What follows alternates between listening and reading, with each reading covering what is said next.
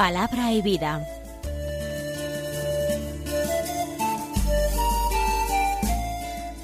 Con el padre Manuel Horta, desde Sevilla.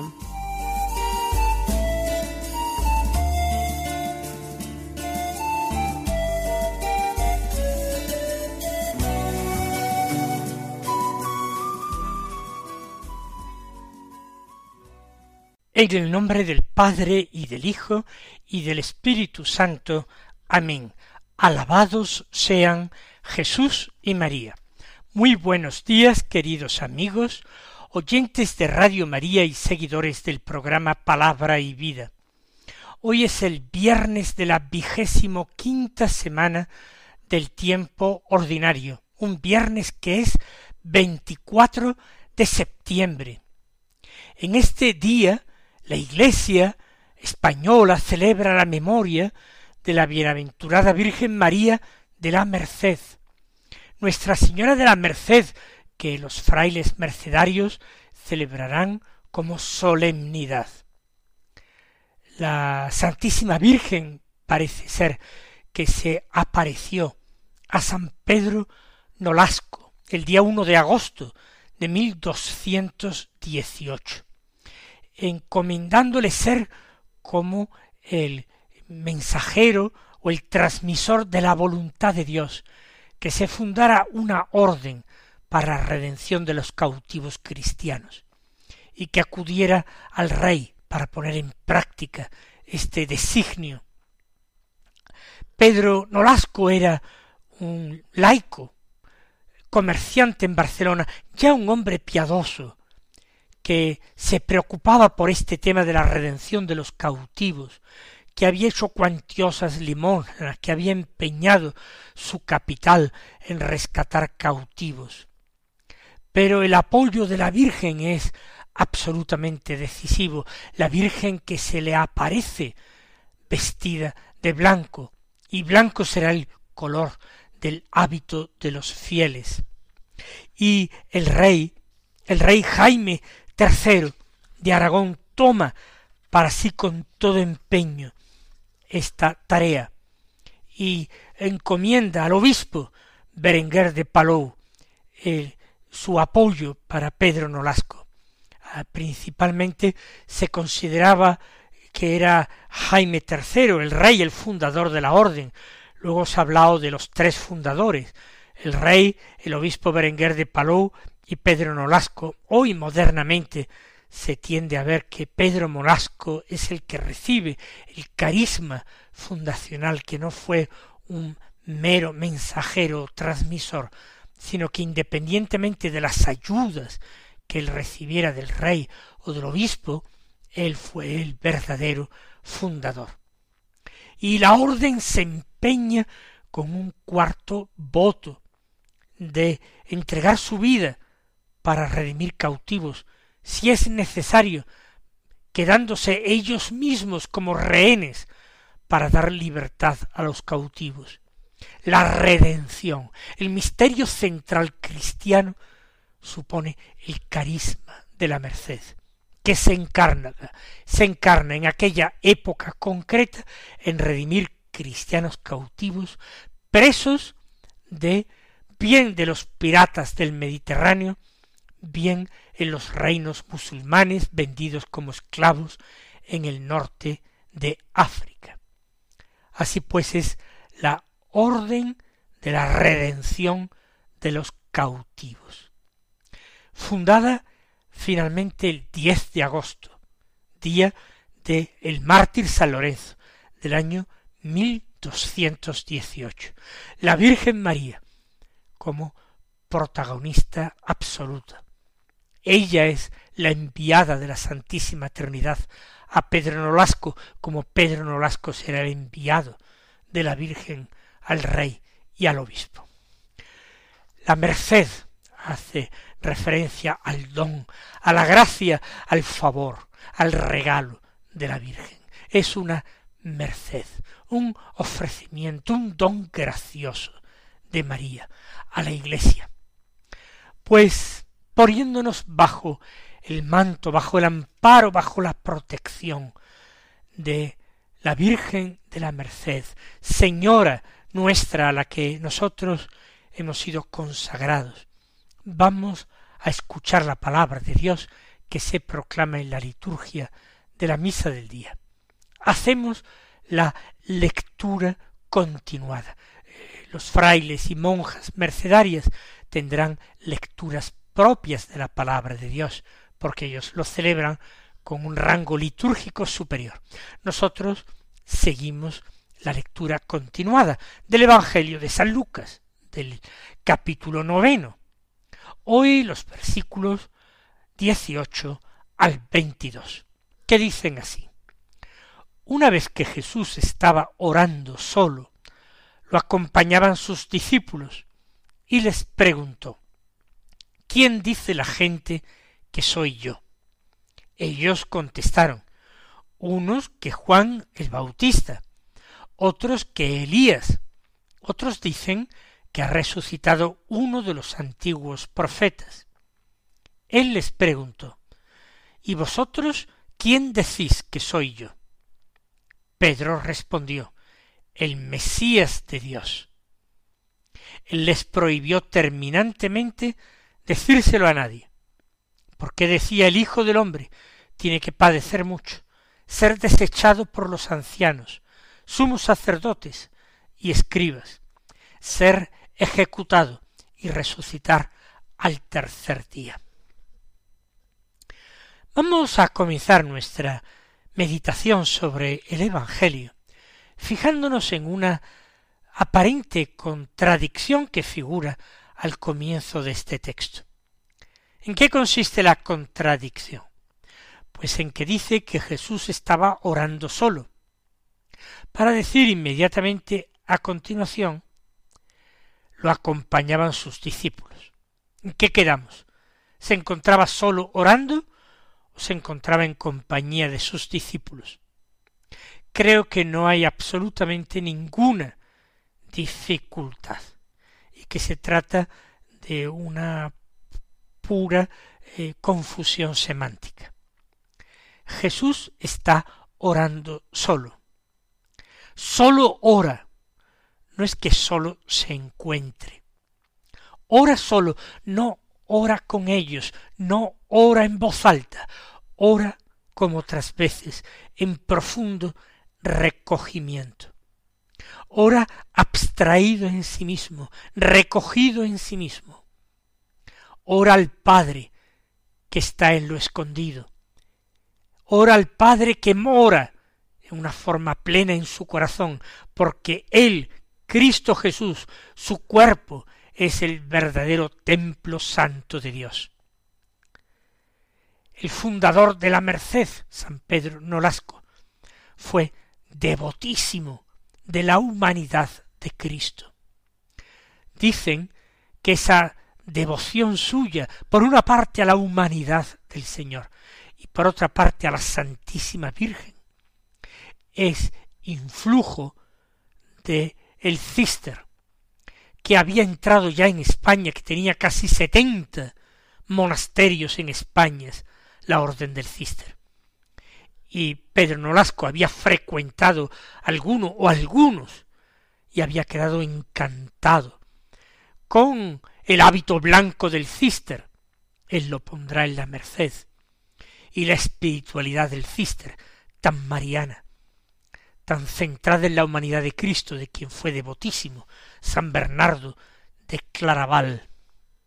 Pues Jesús estaba orando solo, orando en su interior, en profundo recogimiento. Pero lo acompañaban sus apóstoles, que contemplaban ese profundo recogimiento de Jesús. En una ocasión semejante en todo a esta, ellos, cuando Jesús terminó su oración, se acercaron para decirle enséñanos a orar.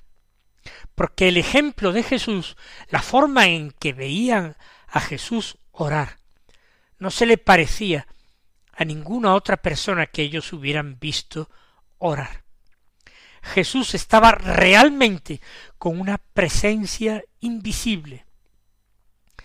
Jesús estaba realmente con su Padre, sumergido, inundado del Espíritu Santo. Por eso, cuando Jesús sale de su oración, ellos en ese momento callan porque se encuentran fuertemente impresionados, conmovidos por la oración de Jesús.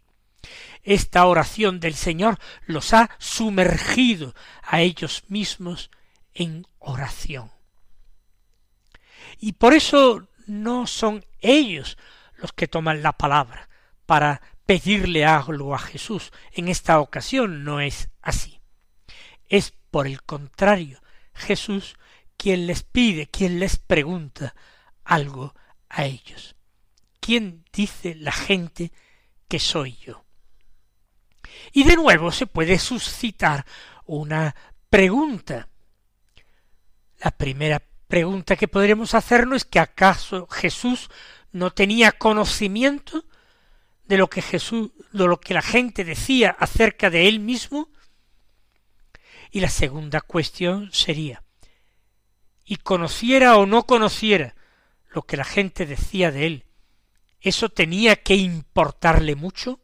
¿Acaso Jesús dependía de la opinión de las gentes y se preocupaba mucho por preguntarla, por conocerla? Pues ni una ni otra cosa. Si Jesús pregunta a sus apóstoles, no es para informarse de nada, es para impartirles a ellos una lección. Y esa lección tiene que partir de un dato. Y el dato es la identidad del mismo Jesús. ¿Se la han planteado los apóstoles?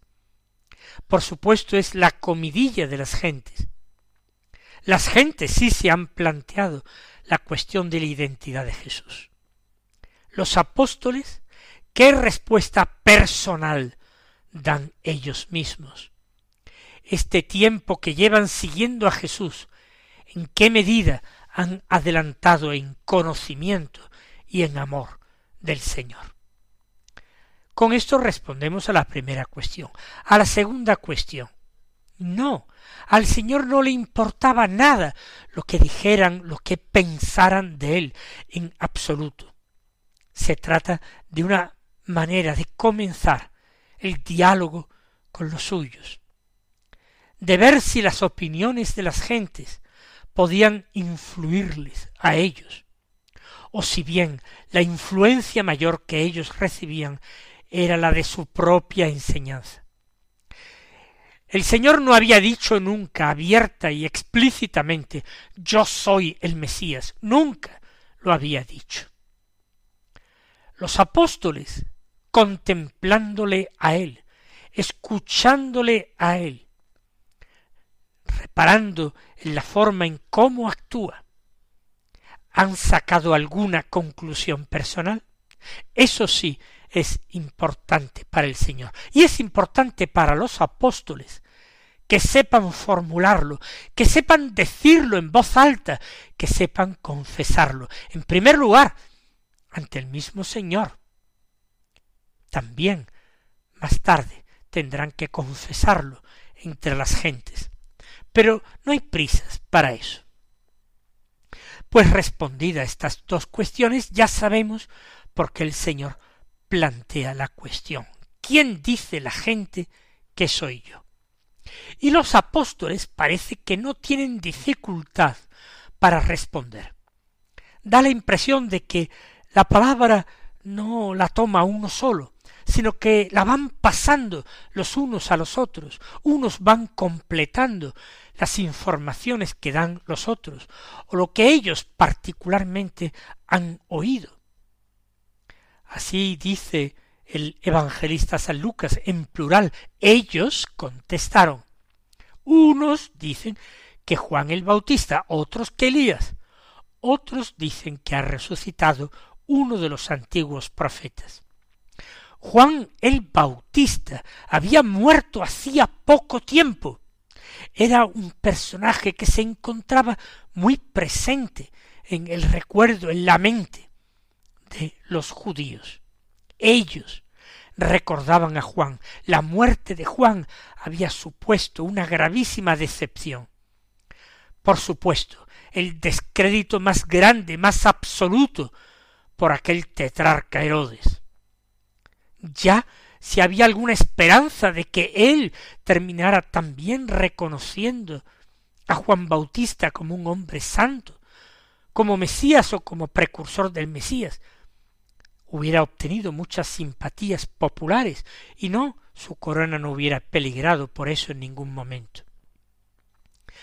Pero eh, Herodes había mandado matar a Juan y de una forma inicua en la prisión. Por tanto, mm, recordar a Juan y decir que Jesús es Juan que ha resucitado de entre los muertos, es eh, decir algo que muchos desearían en sus corazones, porque la muerte viene a poner punto final a esta esperanza tan humana que teníamos nosotros para la restauración de Israel. Otros dicen que Elías, y Elías, aunque es muchísimo más antiguo, siempre, siempre, siempre está presente en la vida de los buenos israelitas. Él es la figura más grande del profetismo de Israel. Cierto que no escribió libros con sus profecías como otros de los profetas. Sin embargo, realizó milagros como no habían realizado ninguno de los profetas escritores. Se había enfrentado al rey, había convocado al pueblo en el Carmelo para retarlo a creer en Jesús. Muchos se habían convertido al Señor y arrepentido de sus pecados por la predicación de Elías. Elías siempre recordado en la sinagoga, siempre presente hasta en la celebración pascual, siempre. Por tanto, no era raro que viendo a Jesús, no sólo su enseñanza que convertía multitudes, sino sobre todo sus obras, sus milagros, más grandes que los de ningún otro profeta, hacían pensar en Elías. Y otros, finalmente, más indecisos, que no quieren comprometerse tanto en la respuesta, piensan que es uno de los antiguos profetas, sin ponerse de acuerdo en cuál, quizás Elías, quizás. Pero como afirman otros evangelistas, quizá fueron otros, quizá fue Jeremías, por ejemplo, que también había dejado una huella bastante honda porque vivió la cautividad de eh, Israel, la cautividad babilónica, aunque él fue llevado a Egipto y allí murió. Pero estas son las respuestas. Los apóstoles se limitan a contestar lo que Jesús ha preguntado. La gente, ¿qué dice? Con esto también llegamos a la conclusión de que los apóstoles no paran tampoco de eh, poner bien desplegadas sus antenas. Ellos creen en Jesús y aman a Jesús, no hay duda de ello a estas alturas. Pero a lo largo de todos los meses de seguimiento que llevan, es posible que todos o algunos de ellos sintieran como las dudas se levantaban en sus corazones. Jesús tenía una forma tan peculiar de actuar, su enseñanza resultaba tan original, que, ¿y si nos hemos equivocado? Porque en las sinagogas se dicen otras cosas y se dicen de otra manera. ¿Será realmente el Mesías o no? Como digo, en este momento ya lo tienen claro, pero han pasado por etapa quizás de perplejidades. Y por supuesto, los apóstoles han estado con los oídos bien abiertos, a ver qué decía la gente. En primer lugar, a ver qué decían los escribas y, y fariseos, los doctores de la ley. ¿Qué decían los sacerdotes de Jerusalén? Ellos eran las principales autoridades. Ellos eran los expertos en la Sagrada Escritura, los que podrían discernir mejor la llegada del Mesías. Pero, como digo, ahora ya no es ese momento. Ellos han hecho indagaciones, pero ellos ya tienen una convicción. Por eso, a la segunda pregunta de Jesús, ¿y vosotros quién decís que soy yo? La respuesta brota espontánea y rápida. Es Pedro quien responde, lo cual no quiere decir que sea Pedro el único convencido. No. Pedro ha sido el más pronto, el más rápido, nosotros diríamos, con palabras de hoy, el más rápido en mojarse, en tomar una decisión y hacer pública esta decisión sin miedo a equivocarse, sin miedo a ser corregido. Tú eres el Mesías. Y por eso merece la aprobación, la alabanza de Jesús. Aquí el Evangelio de San Lucas es mucho más sobrio.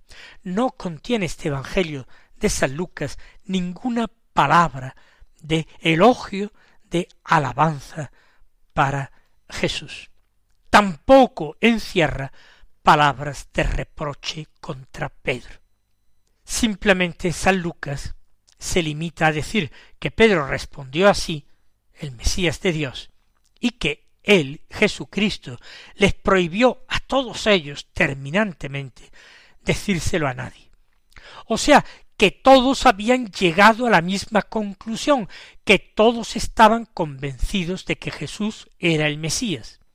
Ahora bien, la forma en que se anuncia la buena noticia del reino de Dios no es indiferente a la noticia. Recuerden ustedes en el Evangelio de antes de ayer, miércoles, cómo Jesús envía a sus apóstoles en pobreza, sin alforja, sin bastón, sin túnica de repuesto. ¿Por qué? Porque la noticia va estrechamente ligada a la manera en que se transmite. El mensaje está unido al mensajero. Y Jesús no quiere todavía que se anuncie que Él es el Mesías hasta que el mensajero, hasta que el apóstol esté lleno de Espíritu Santo. Por eso Jesús manda callar muchas veces a aquellas personas a las que beneficia con sus milagros, para que no empiecen a decir de él que es el Mesías sin más, y manda callar a los demonios que quieren proclamarlo como el enviado de Dios y el Hijo de Dios. Jesús no quiere ese testimonio. Por eso les pide a ellos que todavía no digan nada a nadie. ¿Por qué? Porque antes tiene que venir su pasión y su muerte. El Hijo del Hombre tiene que padecer mucho, ser desechado y ser ejecutado para resucitar al tercer día. Después de todo esto, sí se podrá reconocer en Jesús al Mesías de Dios. Mis queridos hermanos, que el Señor os colme de sus bendiciones y hasta mañana si Dios quiere.